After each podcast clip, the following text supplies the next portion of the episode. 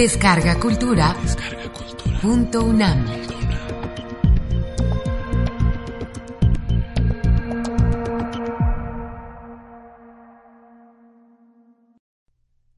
La tristeza. Antón Chekhov. La capital está envuelta en las penumbras vespertinas. La nieve cae lentamente en gruesos copos, gira alrededor de los faroles encendidos, se extiende en fina, blanca capa sobre los tejados, sobre los lomos de los caballos, sobre los hombros humanos, sobre los sombreros. El cochero Yona está todo blanco como un aparecido. Sentado en el pescante de su trineo, encorvado el cuerpo cuando puede estarlo un cuerpo humano, permanece inmóvil. Diríase que ni una luz de nieve que le cayese encima le sacaría de su quietud.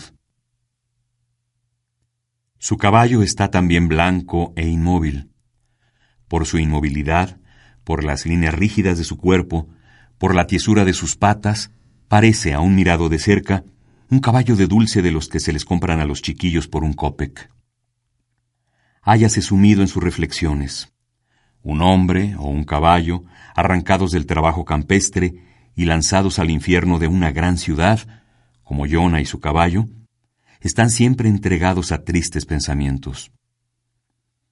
Es demasiado grande la diferencia entre la apacible vida rústica y la vida agitada, toda ruido y angustia, de las ciudades relumbrantes de luces. Hace mucho tiempo que Yona y su caballo permanecen inmóviles. Han salido a la calle antes de almorzar, pero Yona no ha ganado nada. Las sombras se van adensando. La luz de los faroles se va haciendo más intensa, más brillante. El ruido aumenta. Cochero. Oye de pronto, Yona. Llévame a Viborskaya.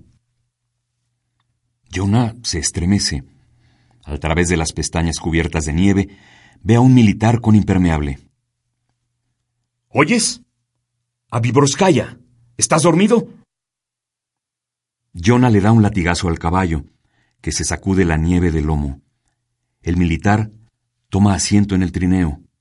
El cochero arrea al caballo, estira el cuello como un cisne y agita el látigo. El caballo también estira el cuello, levanta las patas y sin apresurarse se pone en marcha. ¡Ten cuidado! Grita otro cochero invisible con cólera. ¡Nos vas a atropellar, imbécil! ¡A la derecha! Vaya un cochero, dice el militar. A la derecha. Siguen oyéndose los juramentos del cochero invisible. Un transeúnte que tropieza con el caballo de Yona gruñe amenazador. Yona, confuso, avergonzado, descarga algunos latigazos sobre el lomo del caballo. Parece aturdido, atontado, y mira alrededor como si acabara de despertarse de un sueño profundo. Se diría que todo el mundo ha organizado una conspiración contra ti, dice con tono irónico el militar. Todos procuran fastidiarte, meterse entre las patas de tu caballo. Una verdadera conspiración. Jonah vuelve la cabeza y abre la boca. Se ve que quiere decir algo, pero sus labios están como paralizados y no puede pronunciar una palabra. El cliente advierte sus esfuerzos y pregunta, ¿Qué hay? Jonah hace un nuevo esfuerzo y contesta con voz ahogada, Ya ve usted, señor, he perdido a mi hijo. Murió la semana pasada. ¿De veras? ¿Y de qué murió? No lo sé. De una de tantas enfermedades. Ha estado tres meses en el hospital y a la postre Dios que lo ha querido. ¡A la derecha! Óyese de nuevo gritar furiosamente. Parece que está ciego, imbécil. A ver, dice el militar, ve un poco más a prisa. A este paso no llegaremos nunca. Dale algún latigazo al caballo. Jonah estira de nuevo el cuello como un cisne. Se levanta un poco y de un modo torpe, pesado, agita el látigo. Se vuelve repetidas veces hacia su cliente, deseoso de seguir la conversación, pero el otro ha cerrado los ojos y no parece dispuesto a escucharle. Por fin llegan a Viborskaya. El cochero se detiene ante la casa indicada. El cliente se apea. Jonah vuelve a quedarse solo con su caballo. Se estaciona ante una taberna y espera, sentado en el pescante, encorvado, inmóvil. De nuevo la nieve cubre su cuerpo y envuelve en un blanco sendal caballo y trineo. Una hora, dos. Nadie, ni un cliente. Mas he aquí que Yona torna a estremecerse. Ve detenerse ante él a tres jóvenes. Dos son altos, delgados. El tercero, bajo y chepudo. Cochero, llévanos al puesto de policía. Veinte copex por los tres. Jonah coge las riendas, endereza. Veinte copex es demasiado poco, pero no obstante acepta. Lo que a él le importa es tener clientes. Los tres jóvenes, tropezando y jurando, se acercan al trineo. Como solo hay dos asientos, discuten largamente cuál de los tres ha de ir de pie. Por fin se decide que vaya de pie el jorobado. Bueno, en marcha. Le grita el jorobado a Yona, colocándose a su espalda. ¿Qué gorro llevas, muchacho? Me ha puesto cualquier cosa que en toda la capital no se puede encontrar un gorro más feo. El señor está de buen humor, dice Yona con risa forzada. Mi gorro. Bueno, bueno, arrea un poco a tu caballo. A este paso no llegaremos nunca. Si no andas más a prisa, te administraré unos cuantos sopapos. Me duele la cabeza, dice uno de los jóvenes. Ayer yo y Vasca nos bebimos en casa de Dukmasov cuatro botellas de caña. Eso no es verdad, responde el otro. Eres un embustero, amigo, y sabes que nadie te cree. Palabra de honor. Ah, tu honor. No daría yo por él ni un céntimo. Jonah, deseoso de entablar conversación, vuelve la cabeza y, enseñando los dientes, ríe atipladamente. ¡Qué buen humor! Vamos, vejestorio, grita enojado el chepudo. ¿Quieres ir más a prisa o no? Dale de firme al gandul de tu caballo, qué diablo. Yona agita su látigo, agita las manos, agita todo el cuerpo. A pesar de todo, está contento. No está solo. Le riñen, le insultan, pero al menos oye voces humanas. Los jóvenes gritan, juran, hablan de mujeres. En un momento que se le antoja oportuno, Jonah se vuelve de nuevo hacia los clientes y dice, Y yo, señores, acabo de perder a mi hijo. Murió la semana pasada. Todos nos hemos de morir, contesta el chepudo. Pero, ¿quieres ir más a prisa? Esto es insoportable. Prefiero ir a pie. Si quieres que vaya más a prisa, dale un sopapo, le aconseja uno de sus camaradas. ¿Oyes, viejo estafermo? grita el chepudo. Te le vas a ganar si esto continúa. Y hablando así, le da un puñetazo en la espalda. Ríe sin gana, Yona. Dios les conserve el humor, señores.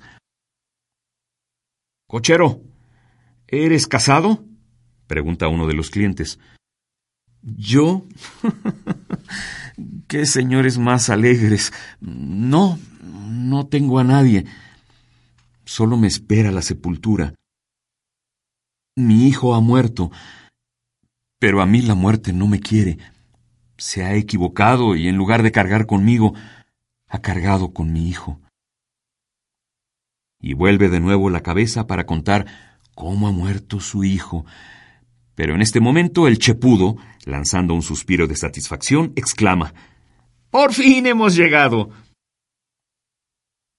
Yona recibe los veinte copex convenidos y los clientes se apean.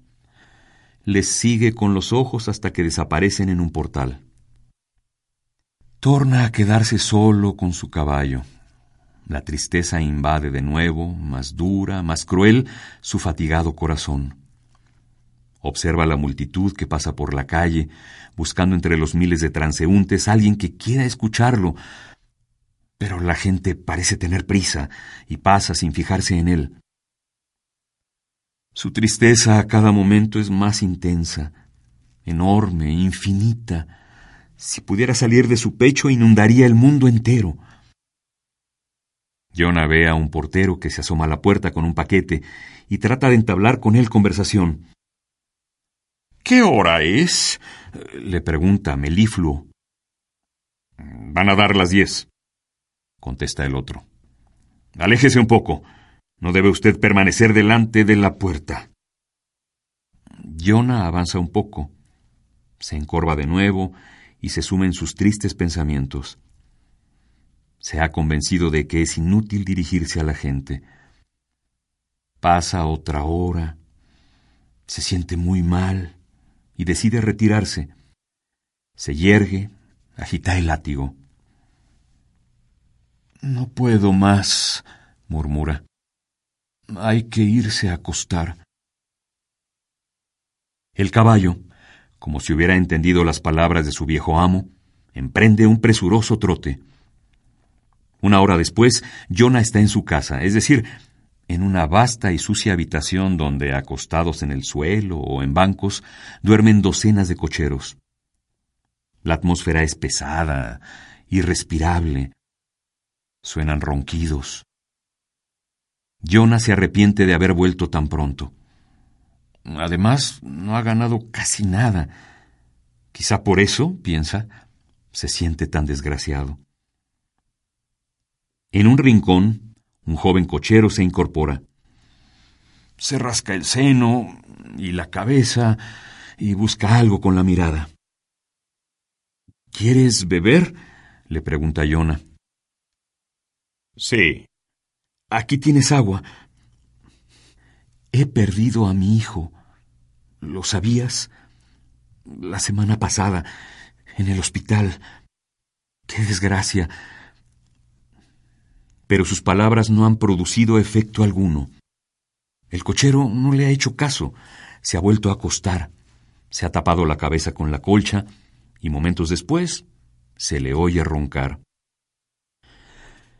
Yona exhala un suspiro. Experimenta una necesidad imperiosa, irresistible de hablar de su desgracia. Casi ha transcurrido una semana desde la muerte de su hijo, pero no ha tenido aún ocasión de hablar de ella con una persona de corazón. Quisiera hablar de ella largamente, contarla con todos sus detalles. Necesita referir cómo enfermó su hijo, lo que ha sufrido, las palabras que ha pronunciado al morir. Quisiera también referir cómo ha sido el entierro. Su difunto hijo ha dejado en la aldea una niña, de la que también quisiera hablar, tiene tantas cosas que contar.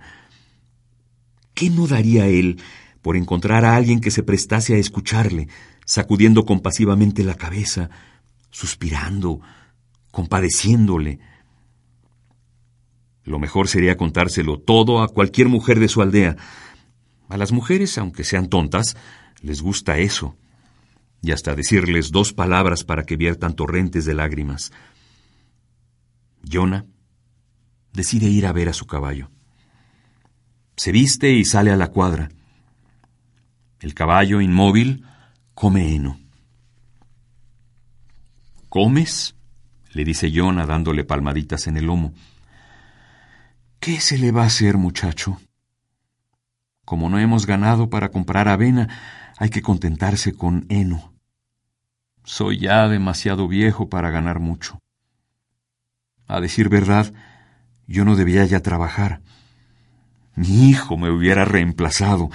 Era un verdadero, un soberbio cochero. Conocía su oficio como pocos. Desgraciadamente, ha muerto. Tras una corta pausa, Jonah continúa. Sí, amigo, ha muerto. ¿Comprendes? Es como si tú tuvieras un hijo y se muriera. Naturalmente sufrirías, ¿verdad? El caballo sigue comiendo heno. Escucha a su viejo amo y exhala un aliento húmedo y cálido. Yona, escuchado al cabo por un ser viviente, desahoga su corazón contándoselo todo.